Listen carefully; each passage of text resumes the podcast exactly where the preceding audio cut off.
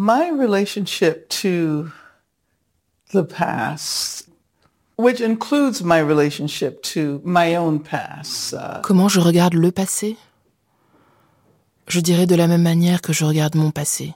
is a complicated one, I think. Uh, C'est pas facile.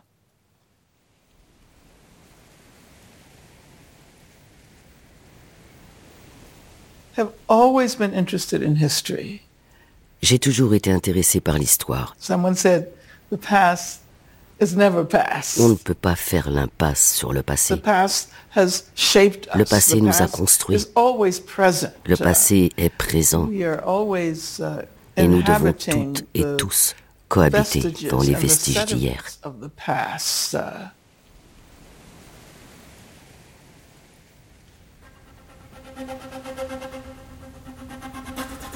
Qui a peur d'Angela Davis? Une grande traversée de Sébastien Thème et d'Ifi Mariani.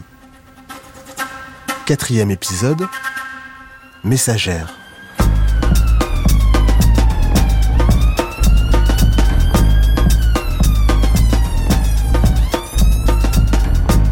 Don't shoot.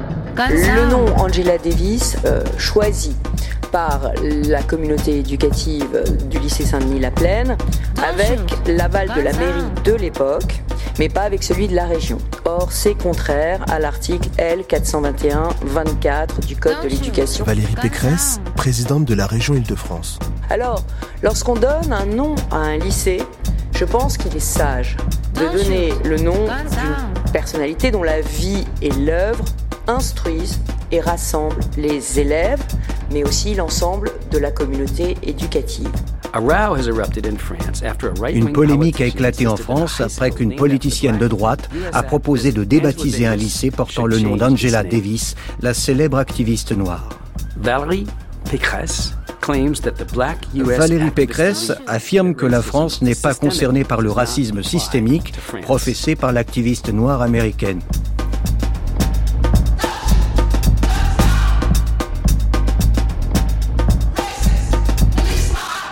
Notre devoir à nous, c'est de rassembler la jeunesse française autour d'un projet républicain et d'un idéal républicain. Dans un lycée français, on doit apprendre aux lycéens à aimer la France. C'est ça notre rôle. Alors voilà pourquoi le nom d'Angela Davis ne fait pas consensus et ne fera pas consensus.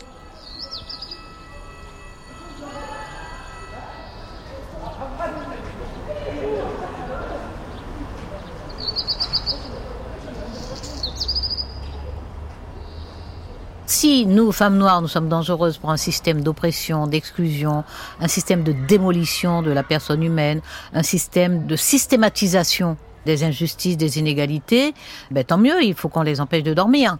Christiane Taubira, femme politique. Maintenant, euh, moi, je ne vais pas discuter sur l'inculture de Madame la Présidente de la région Île-de-France. Euh, je regrette parce que c'est une personne euh, qui a un bagage qui lui permettrait de comprendre. Mais euh, c'est intéressant dans la mesure où là, on a une confrontation éthique. Il y a des personnes qui ont une vision du monde, d'abord qui trouvent leur autorité normale, même si ça n'est pas une autorité morale, ils trouvent leur autorité normale. Et puis il y a des personnes qui ont une vision du monde où on a, euh, on se pense en tant que communauté humaine, on se pense en tant qu'être euh, essentiellement égal et égaux entre eux. Notre appartenance à l'espèce humaine fait que nous sommes égales et égaux. Nous sommes extrêmement différents et c'est bien pour ça que l'égalité a du sens. Et il n'y a pas que l'espèce humaine qui soit diverse, il y a les histoires collectives qui sont différentes. Mais bon, voilà, quand on n'a pas réglé ses comptes avec euh, son bagage historique euh, et que dans ce bagage historique il y a euh, un empire colonial avec tout ce que ça représentait comme violence physique, collective, systématique, systémique, avec tout ce que ça a représenté comme hiérarchie dans la pensée, comme euh, complexe de supériorité quand on n'a pas réglé tout ça. Euh, bon, voilà, il y a des tas de choses qu'on comprend pas. Donc la radicalité de la pensée d'Angela Davis que moi je promeux, c'est vraiment cette capacité à interroger les choses à leur source, à les comprendre dans leur mécanisme, dans leur fonctionnement, et à euh, décider que si on choisit de les défaire, il faut les défaire en ayant conscience de leur source et d'où proviennent les choses. Moi, je trouve ça totalement indigne, déjà. Françoise Vergès, politologue. Tout absolument indigne. Tout le monde a choisi ce nom. Qui est Valérie Pécresse à côté d'Angela Davis dans les luttes pour les droits, pour vraiment pour les droits de tous et de toutes?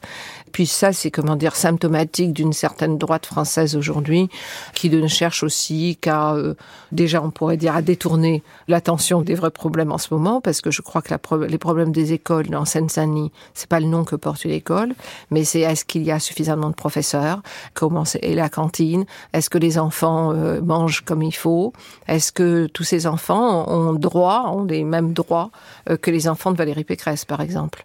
Donc c'est plutôt ça et moi je je trouve ça très bien que des enfants soient dans une école qui s'appelle Angela Davis. Parce qu'ils apprennent à travers elle le, courage de se tenir droite, de se tenir droite et d'être fidèle à, à la dignité, à la question de la dignité et de la liberté.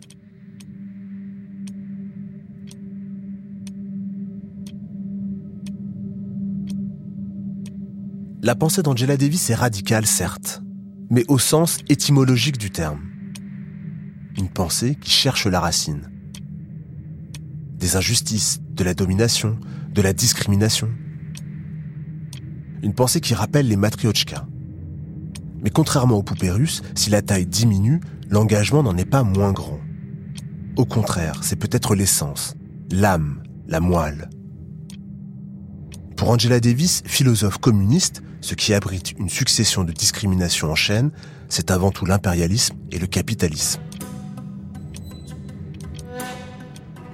Une pensée réactualisée à chaque frémissement, à chaque mutation, à chaque nouvelle rébellion.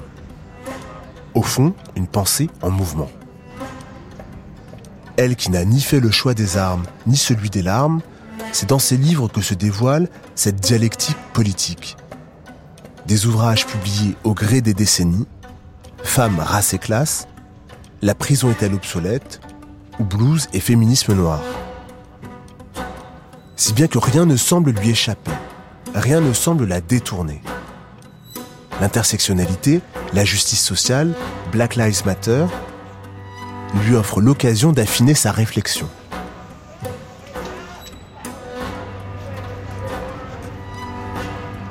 Une destinée individuelle extraordinaire qui prend un tour ordinaire pour une femme noire et communiste aux États-Unis le 13 octobre 1970 lorsqu'elle est emprisonnée pour un crime qu'elle n'a pas commis.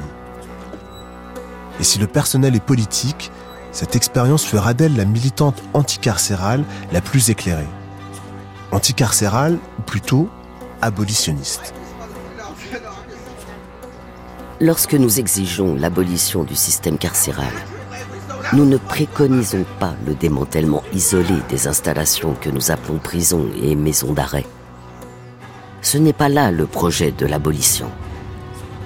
Si nous avons proposé le concept de complexe carcéro-industriel, c'est pour traduire la mesure dans laquelle la prison est profondément structurée par des conditions économiques, sociales et politiques qui devront elles aussi être démantelées.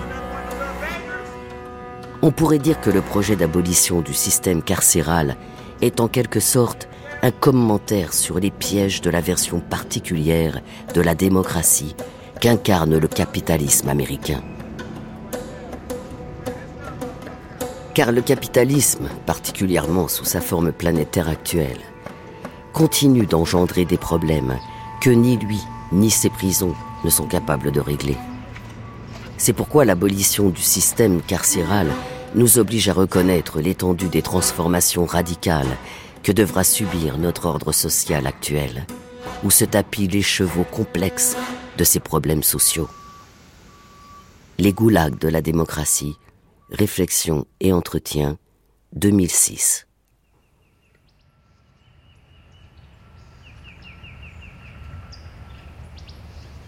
Faut se souvenir qu'au moment de l'abolition de l'esclavage, il y a ce moment qui est appelé la reconstruction aux États-Unis, et où il y a des débuts d'alliance entre les pauvres blancs et les noirs qui viennent d'être libres, contre justement les grands propriétaires, contre l'oppression économique. Et là, c'est ce qui fera le plus peur aux classes dominantes. C'est ce qui a toujours fait le plus peur, même en France, c'est ces alliances. Donc aux États-Unis, on va casser cette alliance par la ségrégation, par le racisme, en disant aux blancs, vous êtes pauvres, mais vous êtes blancs. Et ça, ça va compter. Donc vous aurez plus bas que vous. Vous pourrez être un pauvre blanc, mais avoir trois ouvriers agricoles noirs que vous payerez pas, que vous exploiterez, que vous pourrez lyncher, vous demeurerez impunis. Et puis, il y a le système pour rediscipliner les Noirs, où il y a les chain gangs, c'est-à-dire qu'on les arrête et ils sont enchaînés dans des grandes camps, hein, de, des camps de, travail, où on les oblige, notamment dans le sud, à faire les routes. Il y a quelques films où on les voit euh, euh, casser les, les, pierres, ou alors ils sont dans les champs. Enfin, donc ces prisons étaient des plantations. C'était sur le modèle des plantations le même modèle. Voilà, sauf que qui était à la tête, c'était des policiers, c'était la structure des prisons et pas un grand propriétaire terrien. Il faut peut-être se rappeler que dans l'histoire des États-Unis, les causes féministes et les causes abolitionnistes, c'est-à-dire l'abolition de l'institution de l'esclavage, elles sont liées en fait. Maboula Soumaoro, universitaire et les féministes, enfin les féministes blanches, ont pu s'avérer abolitionnistes également. Donc la cause en fait de la libération de toutes les minorités au départ, cette cause, elle englobe plusieurs questions en même temps. C'est aujourd'hui qu'on va faire la part des choses et qu'on va dire que la question du genre ou la question du féminisme est une question à part qui est séparée de la question de la race, qui est séparée de la question, enfin, on, pourrait décliner comme cela. Mais au 19e siècle, en fait, féministes et abolitionnistes travaillent main dans la main. Quelqu'un comme euh, euh, Frédéric Douglas participe euh, et est invité régulièrement par des féministes de l'époque.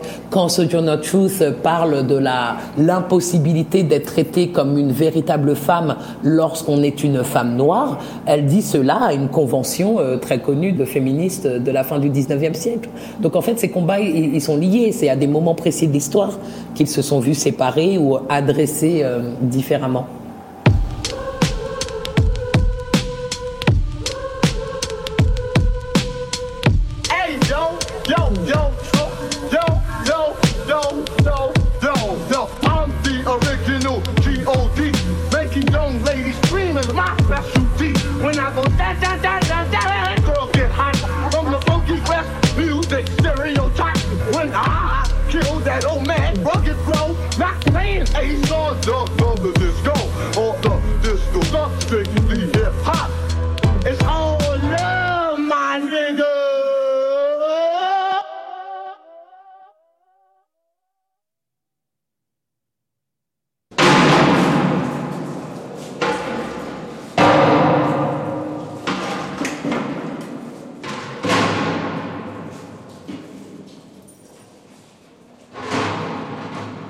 Ma première rencontre avec la prison en tant que sujet de militantisme et de réflexion remonte à mon adolescence, lorsque j'ai participé à diverses campagnes pour la libération de prisonniers politiques.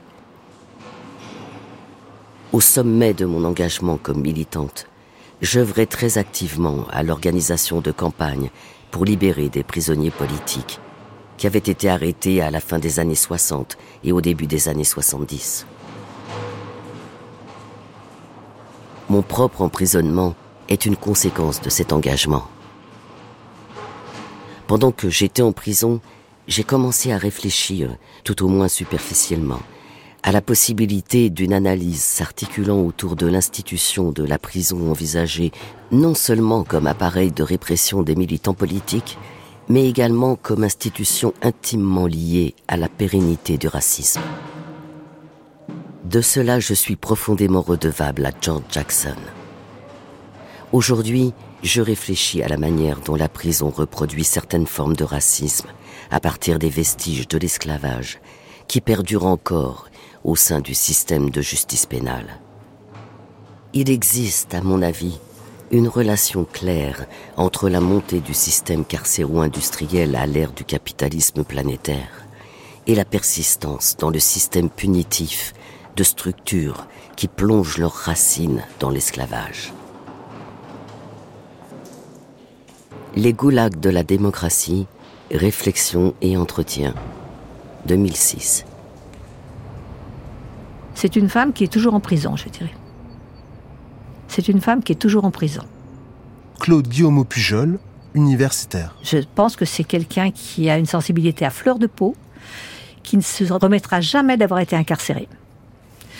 Et euh, c'est quelqu'un qui est euh, très compliqué à côtoyer. C'est une femme extraordinaire, d'une intelligence extraordinaire.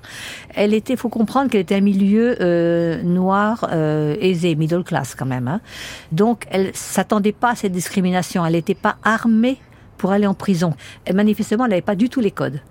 Mais c'est une femme qui moi, je dis, elle a toujours un pied en prison. Et c'est le cas de beaucoup de prisonniers, hein, de toute façon, que j'ai vu sortir. Elle ne s'est jamais remise de l'humiliation. Pour elle, c'est une humiliation, c'était un viol de sa personnalité, véritablement. Viol de son intelligence. Et elle l'a vécu en tant que femme. L'abolitionnisme, c'est historiquement ce mouvement né à la fin du XVIIIe siècle pour abolir l'esclavage. Sylvie Laurent, historienne. Et le nom n'a pas été choisi par hasard, par ceux qui défendent depuis la disparition de la prison et par extension la fin de la police telle qu'elle est pratiquée aux États-Unis. Cette idée de l'abolition, elle n'est pas du tout une espèce d'idée utopique qui n'a de vertu qu'esthétique.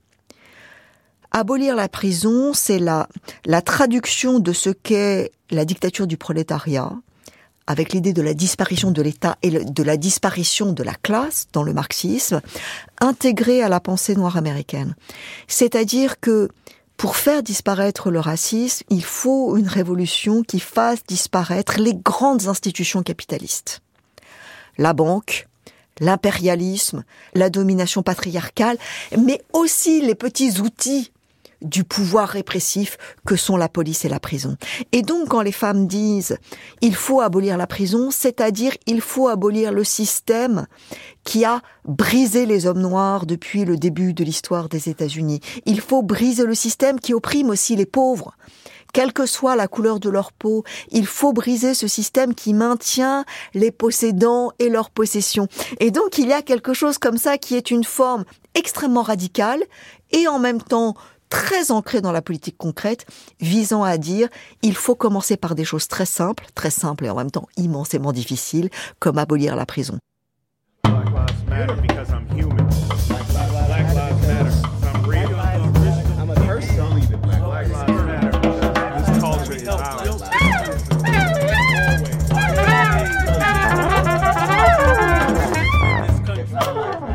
Bonjour à tous. Nouvelle nuit de violence aux États-Unis. Image ici de, Washington où des affrontements ont lieu en ce moment devant la Maison Blanche. Des manifestants antiracistes qui dénoncent une nouvelle fois la mort de George Floyd, cet Américain noir de 46 ans tué lors de son interpellation à Minneapolis. C'était il y a une semaine. En Amérique comme ailleurs, cette mort tragique semble avoir secoué toute la société. Ça ne se passe pas qu'aux États-Unis, il y a des cas partout. Trop, c'est trop. À chaque fois, on se tait, on reste calme. Aujourd'hui, il faut que ça change.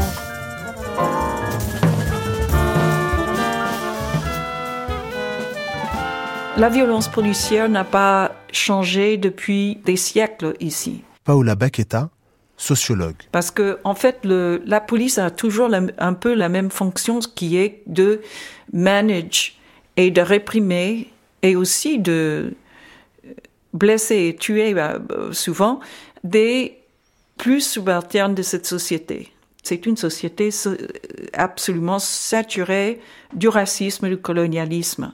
Mais la police est armée et la police a un pouvoir. Et la police euh, descend des personnes, descend des gens.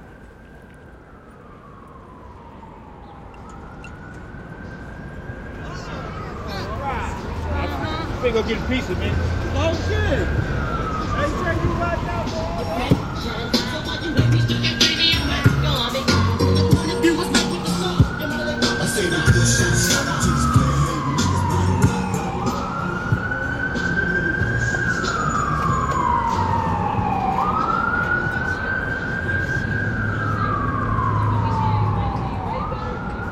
Pour Angela Davis, il y a eu un, un changement absolument radical en 2020, pendant l'été 2020, après la mort de George Floyd, elle dit que de sa vie, elle n'a jamais vu un engagement aussi massif contre le racisme à l'échelle du monde entier. Elvan Zabounian, historienne de l'art.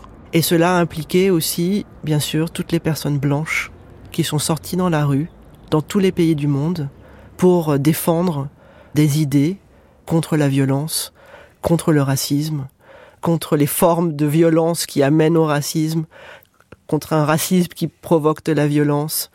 Et elle était euh, très euh, très heureuse en fait de voir que dans sa vie qui a été quand même marquée par des moments euh, aussi d'accompagnement enfin déjà de sa propre expérience mais d'accompagnement de personnes qui étaient violentées ou ou autres. Ce moment de l'été 2020 est pour elle un moment très très important. Et elle pense que ce changement là a aussi été déterminant pour les personnes qui, d'un point de vue idéologique, sentent qu'il y a des vrais changements aussi euh, de paradigme qui sont en train d'être opérants dans la société et parmi les citoyennes et les citoyens du monde entier. Another man done gone. Another man done gone from the county from another man done gone. I didn't know his name. I didn't know his name. I didn't know his name. I didn't know his name. He had a long chain on. He had a long chain on, he had a long chain on, he had a long chain on. He killed another man. He killed another man, he killed another man, he killed another man. I don't know where he's gone. Mon frère avait toujours le sourire. Et malheureusement pour lui, cet acharnement policier qu'il a vécu depuis plusieurs années, je dis bien un acharnement policier qu'il a vécu depuis plusieurs années, il en est mort aujourd'hui. Mon frère a été tué. Il est mort, mon frère.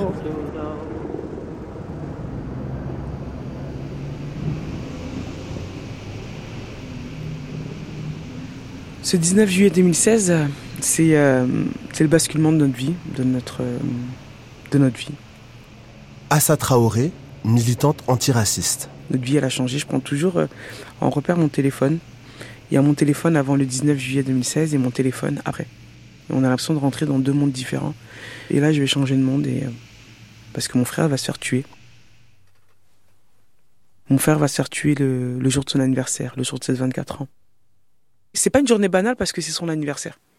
Ce jour-là, mon frère, il va mettre une chemise à fleurs, un bermuda, un bob, il va prendre son vélo. Et il voulait juste faire un tour de vélo. C'est un repère, Angela Davis, c'est un repère pour nos luttes, c'est un repère euh, dans nos combats, c'est un repère dans nos vies. C'est un repère pour dire que on refuse cette invisibilisation que euh, certains euh, vont vouloir nous imposer.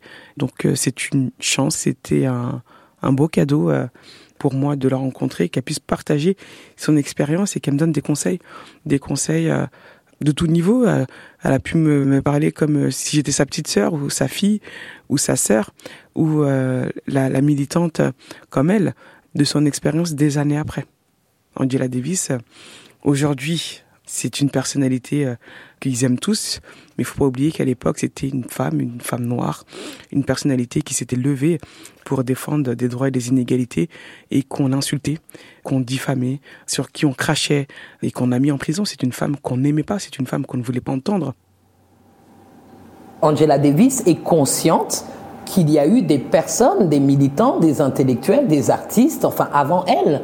Et elle est, elle est, elle est très ouverte sur la question du, du renouvellement générationnel de ces actes de militance. Donc c'est quelqu'un qui a apporté son soutien à Black Lives Matter en sachant que Black Lives Matter allait traiter des questions d'une manière différente puisque Black Lives Matter s'appuie, enfin se trouve sur les épaules de personnes telles que Angela Davis et de mouvements, d'associations, d'organisations euh, qui nous renvoient jusqu'aux euh, premiers rebelles euh, africains qui ont essayé de faire quelque chose contre l'institution de l'esclavage.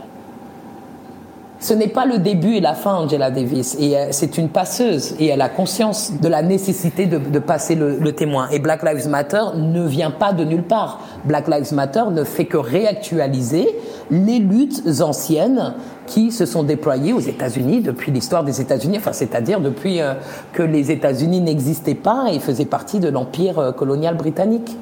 Donc chaque période aura son, son appellation, son label. On parle des, euh, du mouvement pour les droits civiques des années 50 et 60, mais le mouvement pour les droits civiques ne commence pas dans les années 50 et 60. Dans les décennies qui précèdent, il y avait déjà des luttes. Enfin, il y a, il y a toujours des luttes et il y aura toujours des luttes.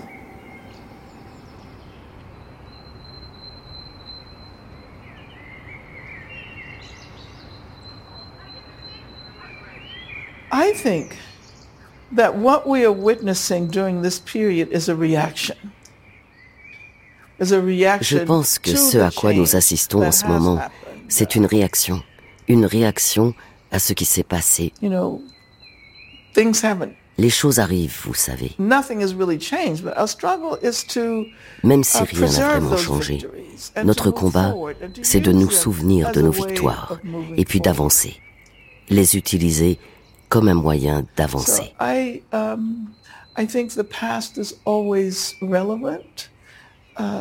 Donc j'estime que le passé fait toujours sens.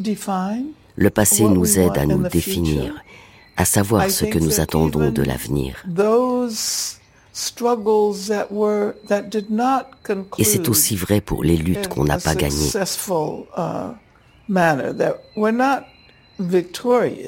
Elles nous ont aidés à faire le tri dans nos priorités pour le futur. Je pense donc que le passé et le futur forment un continuum qui définit ce que nous sommes dans le présent.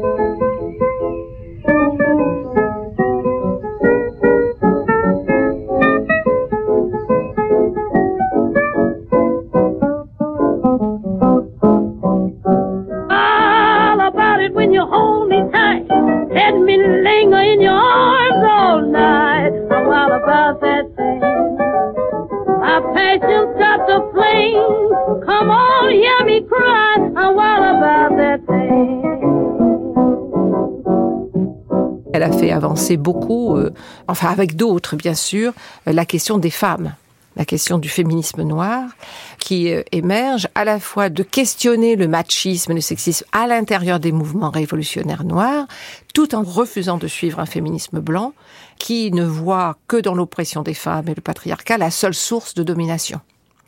Elles sont toujours attentives au fait que leurs frères, compagnons, neveux, cousins, pères, c'est eux qui finissent en prison et c'est eux qui sont facilement tués. Mais sans oublier aussi que des femmes noires sont très souvent tuées. Il y a eu tout le mouvement de la justice reproductive contre les avortements et stérilisations forcées sur les femmes noires.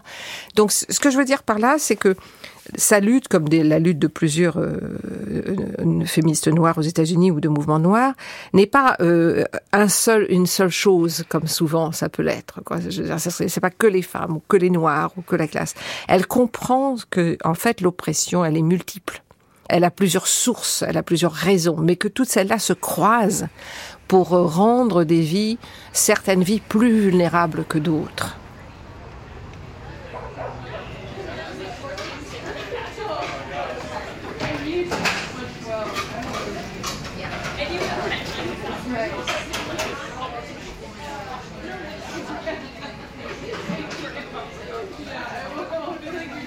L'histoire témoigne du peu d'empressement des femmes blanches, féministes comprises, à reconnaître les luttes des employés de maison.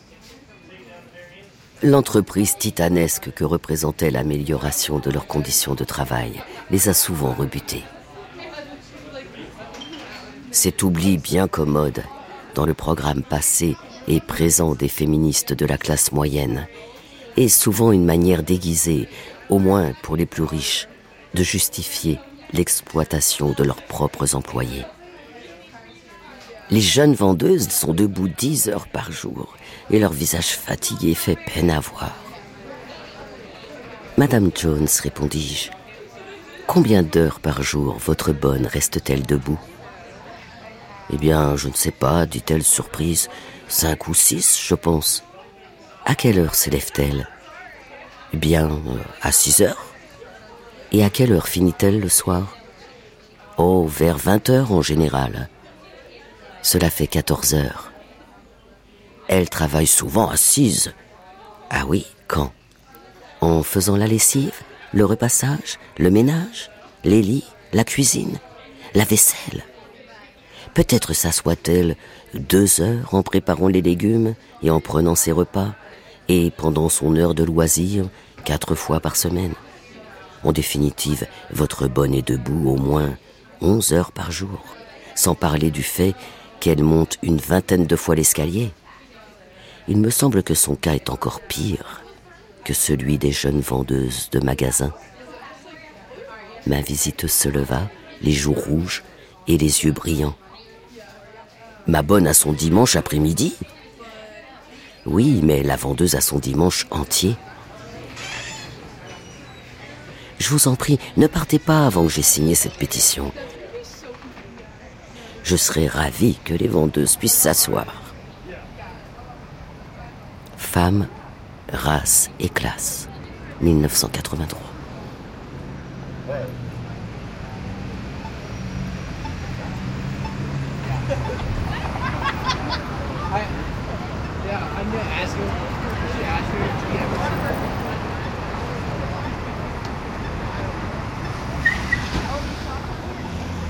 La personne qui l'interviewe lui demande si elle se considère comme étant euh, féministe. Si le terme de féministe est un terme qu'elle peut s'approprier ou on peut la définir comme étant féministe. Et tout de suite, la réponse vient en disant aujourd'hui, je peux euh, me considérer comme féministe, mais à l'époque où le féminisme, euh, au début des années 70, euh, était très présent, c'était avant tout un féminisme qui était plutôt de blanc et de la classe moyenne. Et bien sûr, dans ce contexte-là, je me reconnaissais pas dans ce féminisme-là. Mais à partir du moment où j'ai écrit l'ouvrage Femmes, race et classe, j'ai compris que cette question du féminisme, à partir du moment où elle intégrait des femmes africaines-américaines, des femmes euh, des milieux ouvriers, euh, des femmes blanches des milieux ouvriers, et des personnes aussi euh, d'origine asiatique américaine ou latino-américaine, cela permettait justement d'ouvrir la notion du féminisme à la notion de classe et de d'origine ethnique ou raciale et euh, qu'à partir de ce moment-là, le terme de féminisme a pris un autre sens. Donc l'intersectionnalité, c'est un terme qui fait bondir aujourd'hui, qui a été donc créé par euh, Crenshaw, qui est en 1989, qui est euh, donc une, une, personne qui travaille aussi dans un contexte juridique pour essayer de comprendre comment les formes de discrimination s'interfèrent.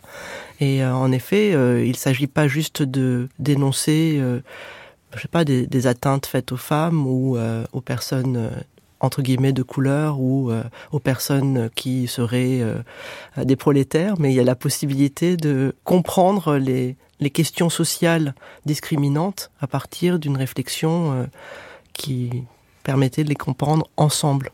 Alors intersectionnalité, euh, déjà dans les années 70, euh, il y a une théorisation par des féministes noirs, le Combay River Collective et d'autres, qui vraiment mettent en place le fait que si nous sommes des femmes noires, en tant que femmes noires, nous ne pouvons pas simplement euh, parler du genre ou parler simplement de la race ou parler simplement de la classe. Ces choses-là entrent en intersection. C'est-à-dire que par exemple, je ne peux pas me défendre simplement en tant que travailleuse parce que mon exploitation va être renforcée par le fait que je suis femme et que je suis noire, ou musulmane, ou native américaine, enfin. Ça questionnait un féminisme blanc qui ne voyait que dans la domination masculine la source de l'oppression des femmes.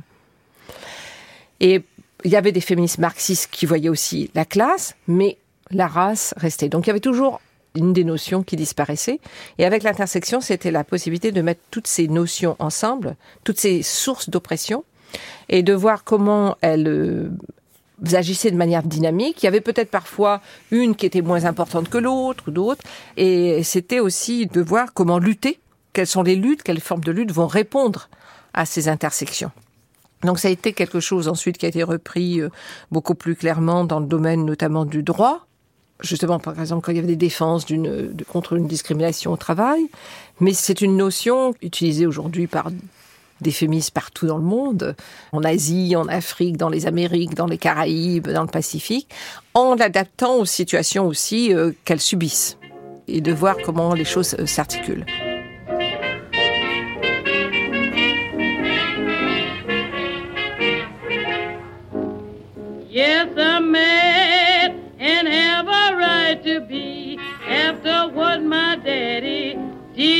To me. I lavished all my love on him, but I swear I'll never love again. All you women understand what it is to be in love with a two-time man. Comme la plupart des musiques populaires, les paroles du blues africain-américain parlent d'amour. Mais la spécificité du blues, en particulier par rapport aux autres formes de musique populaire des années 20 et 30, est son indépendance intellectuelle et sa liberté de représentation. Un des éléments les plus flagrants distinguant le blues des cultures musicales dominantes de cette époque est son imagerie sexuelle, y compris homosexuelle, provocatrice et omniprésente. Les chansons de l'époque revendiquaient des représentations asexuées, idéalisées et romantisées à l'excès des relations amoureuses hétérosexuelles. Les aspects de ces relations qui n'étaient pas compatibles avec l'idéologie dominante et aseptisée de l'amour, telles que les relations extra-conjugales, la violence conjugale et les relations éphémères avec de multiples partenaires, étaient largement bannis de la culture musicale populaire. Le blues, au contraire, était imprégné de ces thèmes. Mais un autre élément est encore plus frappant. Initialement, les musiciens professionnels de blues les plus écoutés et entendus étaient des femmes. Bessie Smith gagna le titre d'impératrice du blues en vendant notamment 750 000 copies de son premier disque. Le contexte historique dans lequel le blues développa cette tradition d'évocation ouverte des sexualités, autant masculines que féminines, révèle une perspective idéologique spécifiquement africaine-américaine. Émergeant dans les décennies suivant l'abolition de l'esclavage, le blues offrait une expression musicale des nouvelles réalités sociales et érotiques vécues par les Noirs américains en tant qu'hommes et femmes libres. Le statut économique des anciens esclaves n'avait pas connu de transformation radicale. Leur existence était marquée par la même pauvreté qu'auparavant. Mais c'est le statut de leur relation entre eux qui était révolutionné. Pour la première fois dans l'histoire de la présence africaine en Amérique du Nord, les masses d'hommes et de femmes noires étaient en position de décider librement de leurs relations et de leurs partenaires sexuels. Ainsi, la sexualité était un des domaines les plus évidents où l'émancipation s'opérait et à travers lequel ses significations se concrétisaient.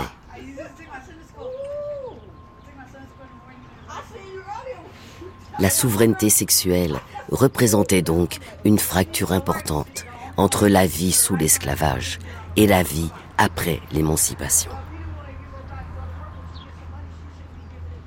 Blues et féminisme noir. Gertrude Marr Bessie Smith et Billie Holiday. 1998.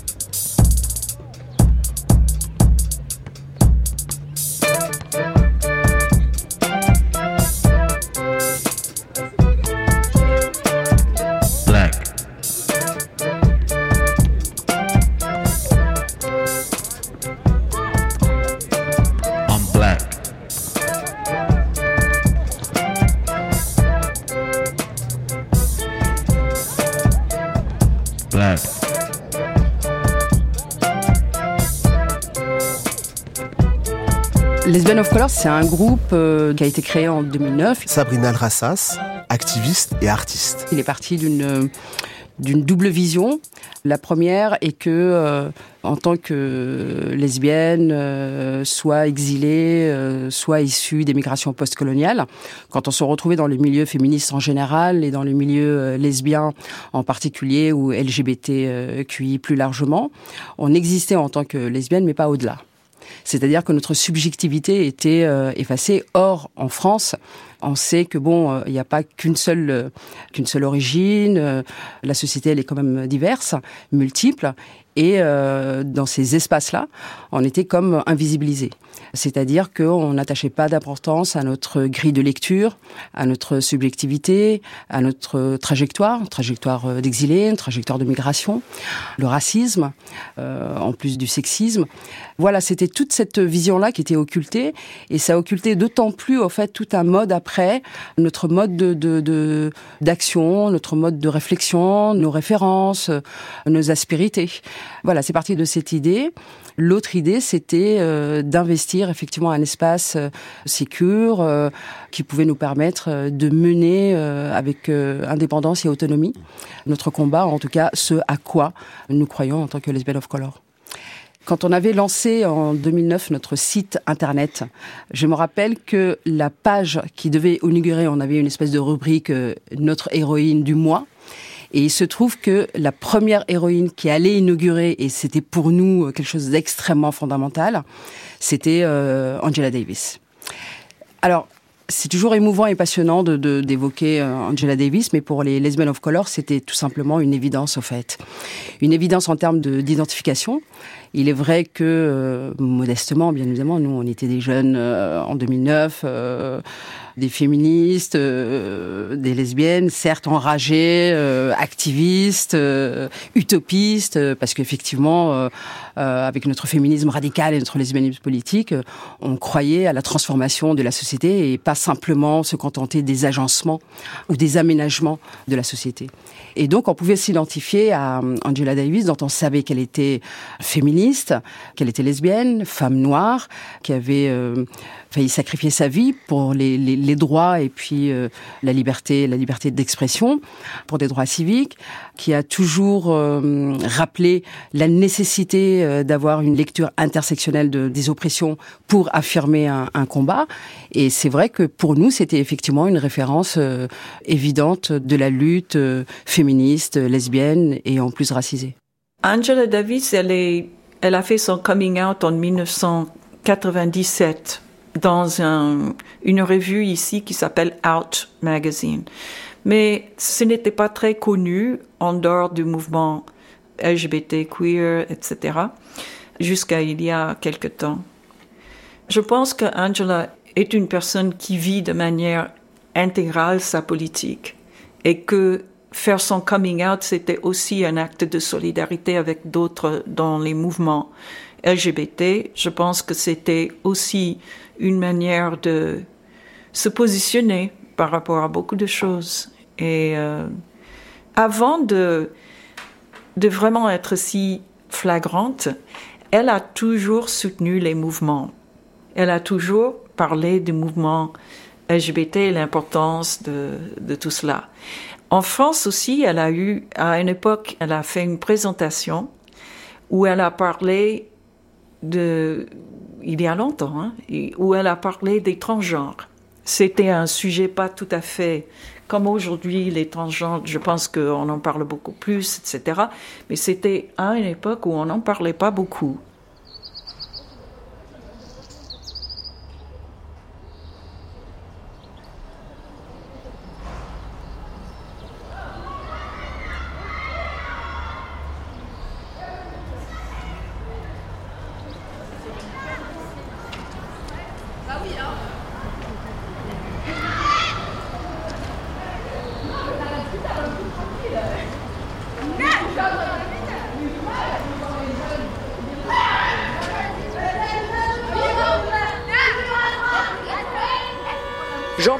De ceux qui estiment que sa radicalité et trop conflictuelle pour incarner la sérénité qui doit prévaloir dans un établissement scolaire. Je rappelle qu'à l'époque, cette radicalité s'est heurtée au rêve de Martin Luther King qui militait pour l'intégration des Noirs, contrairement au parti des Black Panthers dont Angela Davis était membre.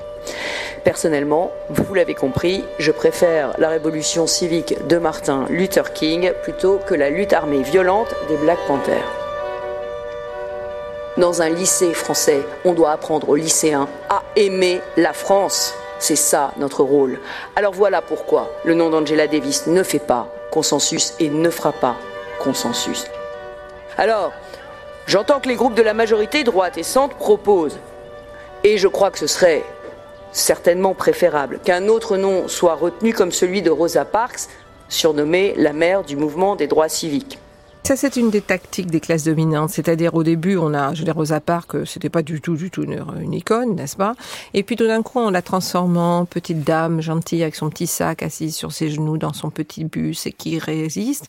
Elle devenait respectable. Elle pouvait entrer dans le panthéon des classes dominantes. C'est-à-dire, à un moment, on a assagi la personne. Alors que Rosa Parks, on le sait, était proche des mouvements communistes, a été extrêmement, a perdu énormément en faisant ce geste, en faisant cette résistance. Elle a perdu son travail. Elle a été à un moment très, très pauvre. Et c'est ensuite un, un élu noir du Congrès qui l'a prise dans son équipe.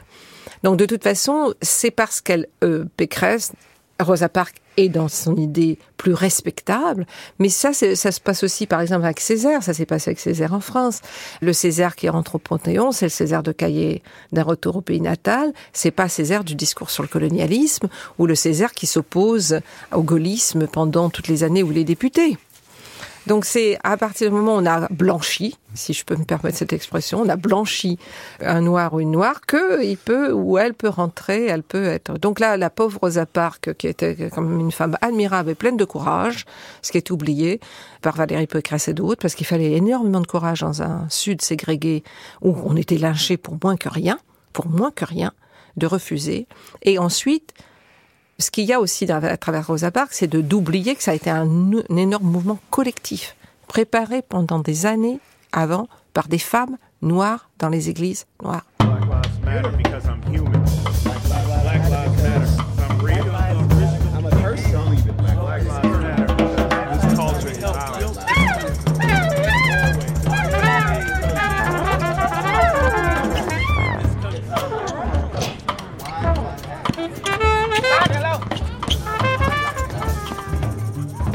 Dans la polémique, il y a plusieurs questions, mais pour traiter vraiment de celle qui fait un peu écho au, à mes sujets d'intervention, en tout cas aussi sur lesquels je réfléchis. Bincadi Emmanuel Ié, consultant en diversité et inclusion. C'est vraiment euh, lié à, au principal problème, je pense, euh, en France sur les questions de racisme, c'est que on est incapable de penser les problèmes du racisme et les problèmes de discrimination raciale, etc., avec des référents euh, français. J'ai l'impression qu'on est en permanence renvoyé aux références américaines, que ce soit dans les personnalités historiques, que ce soit dans les concepts, que ce soit même dans l'actualité. C'est-à-dire il y a des choses qui vont résonner très très fort quand ça se passe aux États-Unis, mais quand il y a la même chose qui se passe sous notre nez en France, tout de suite en fait on le voit d'un œil différent.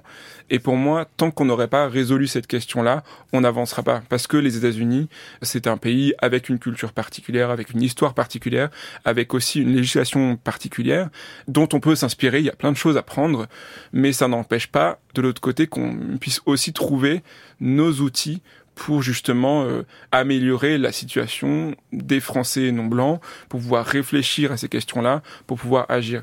Et la question justement des figures historiques, pour moi, c'est presque celle qui est la plus euh, évidente et la plus euh, qui en dit le plus. Je pense que si euh, là je sors dans la rue et que je demande à, n'importe quel passant de me citer euh, des grands personnages historiques qui incarnent la lutte des personnes noires pour la liberté, pour l'égalité, je suis certain, on, on, dira voilà Martin Luther King, Nelson Mandela qui est sud-africain mais c'est toujours le monde anglo-saxon, Rosa Parks, peut-être du coup Angela Davis, Malcolm X, les Black Panthers, Nina Simone. Je suis sûr que les gens ont plein plein de références. Même historiquement, ils diront bah c'est les civil rights, peut-être c'est les lois Jim Crow, il y a des références comme ça. Mais je pense que si on dit aux gens mais ne citez que des personnalités françaises, Je pense que là, il y a la plupart des gens qui sèchent. Peut-être Léopold Senghor, peut-être Aimé Césaire. Et encore, je suis pas certain que ce soit une réponse qui sorte. Et moi, je trouve ça assez triste si on revient à cette affaire de lycée euh, Angela Davis. Ils avaient une femme noire qui incarne le combat pour la liberté et l'égalité des personnes noires. Ils se sont dit, bah voilà, elle nous convient pas parce que, donc on va choisir quelqu'un d'autre. Et la seule alternative qu'ils ont, c'est Rosa Parks. Donc c'est encore une américaine et encore un lieu commun et Rosa Parks est une personne incroyable avec une vie incroyable, mais il y a des tas d'autres personnes, il y a des tas d'autres personnes noires et des tas d'autres femmes noires françaises qui euh, pourraient avoir cette légitimité de donner leur nom à un lycée. Et je trouve ça dommage et triste qu'une institution qui est quand même euh, l'émanation aussi de, du pouvoir euh, n'ait pas plus de culture déjà de l'histoire de son propre pays et n'ait pas plus d'imagination moi, je travaille beaucoup sur la question des figures noires de l'histoire de France, qui est une histoire qui est très très riche et qui fait intervenir des figures justement qui viennent d'endroits très différents entre les personnes qui sont des ressortissants des ce qu'on appelle les vieilles colonies, donc Guadeloupe, euh, Martinique, Réunion, euh, Guyane, etc. Que ce soit également les personnes qui sont issues des anciennes colonies euh, d'Afrique occidentale et d'Afrique équatoriale française, que ce soit même les Afro-Américains qui ont eu une histoire avec la France, il y en a beaucoup, que ce soit James Baldwin, euh, Joséphine Baker, euh, Eugène Bollard, etc. Il y en a beaucoup, surtout dans les années 20. Pour moi, c'est vraiment une, à la fois une, de la feignantise intellectuelle et une espèce de sécheresse par rapport à l'histoire de notre pays qui regorge en fait de personnalités. Par exemple, si on veut faire un clin d'œil à Angela Davis, elle-même a croisé, en tout cas, euh, pas mal de grandes figures de l'histoire de France, de figures noires. Elle a croisé la, figure de Gertrude Archimède, par exemple, qui est euh, une femme euh, guadeloupéenne, qui est née au début du XXe siècle et qui est morte en 1980, qui a été une grande avocate, qui était la première avocate noire en France, la première femme avocate de Guadeloupe, qui a été députée de la Guadeloupe au moment où, juste après que les femmes aient obtenu le droit de vote et le droit de se présenter à des élections et au moment où la Guadeloupe a été départementalisée et qui a croisé Angela Davis. D'ailleurs, Angela Davis, dans sa biographie, raconte l'histoire de cette rencontre et euh, finalement parle de sa fascination pour une femme qu'elle admire.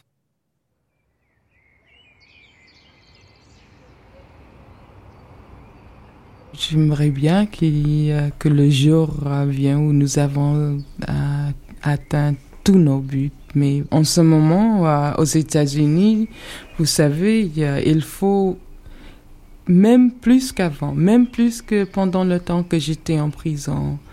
Il faut vraiment un mouvement de masse euh, parce que on ne lit pas beaucoup du racisme aux États-Unis maintenant. On ne lit pas beaucoup des prisonniers politiques euh, parce que il existe presque une conspiration, je crois. Conspiration du silence. Angela Davis, Radioscopie 1977. Oui, de conspiration de silence. Et c'est pourquoi il faut que nous consacrons toutes nos énergies maintenant.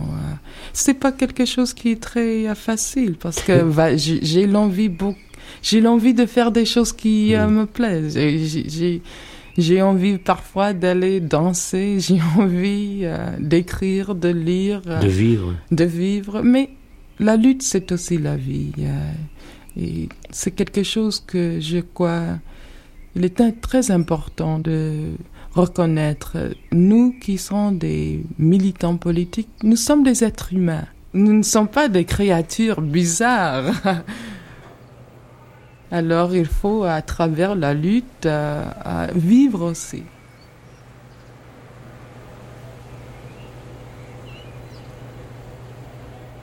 Épigraphe de l'autobiographie d'Angela Davis.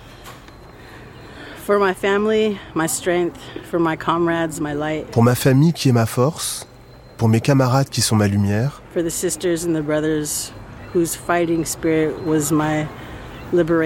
Pour les sœurs et les frères dont l'esprit de combat m'a libéré. For those whose humanity is too rare to be destroyed. Pour ceux dont la vie est trop précieuse pour être détruite. By walls, bars and death houses. Par les murs, les barreaux et les maisons de mort. And especially for those who are going to struggle until racism and class injustice are forever banished from our history. Et particulièrement pour ceux qui vont lutter jusqu'à ce que le racisme et l'injustice de classe soient à jamais banni de notre histoire.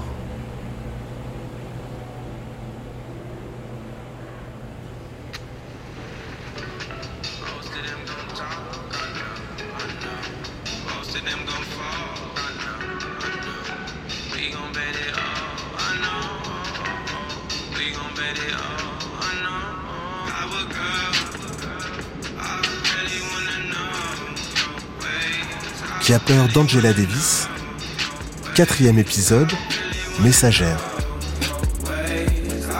Avec Christiane Taubira, femme politique, Françoise Vergès, politologue, Claude Guillaume Pujol, universitaire et membre du collectif Moumia Abou Jamal, Maboula Soumaoro, universitaire, Sylvie Laurent, historienne, Paola Baqueta, sociologue, Assa Traoré, militante antiraciste, Elvan Zabounian, historienne de l'art, Sabrine Alrassas, activiste et artiste, Bankadi Emmanuel Yé, consultant en diversité et inclusion.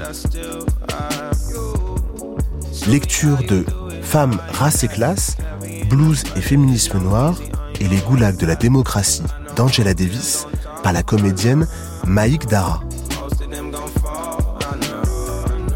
Avec la voix de Guslaji Malanda. Remerciements Robert Giordano et Marité Matera. Traduction Thierry Beauchamp. Archivina Mylène Touché. Documentation Anne-Lise Signoret. Documentation musicale Antoine Villoz.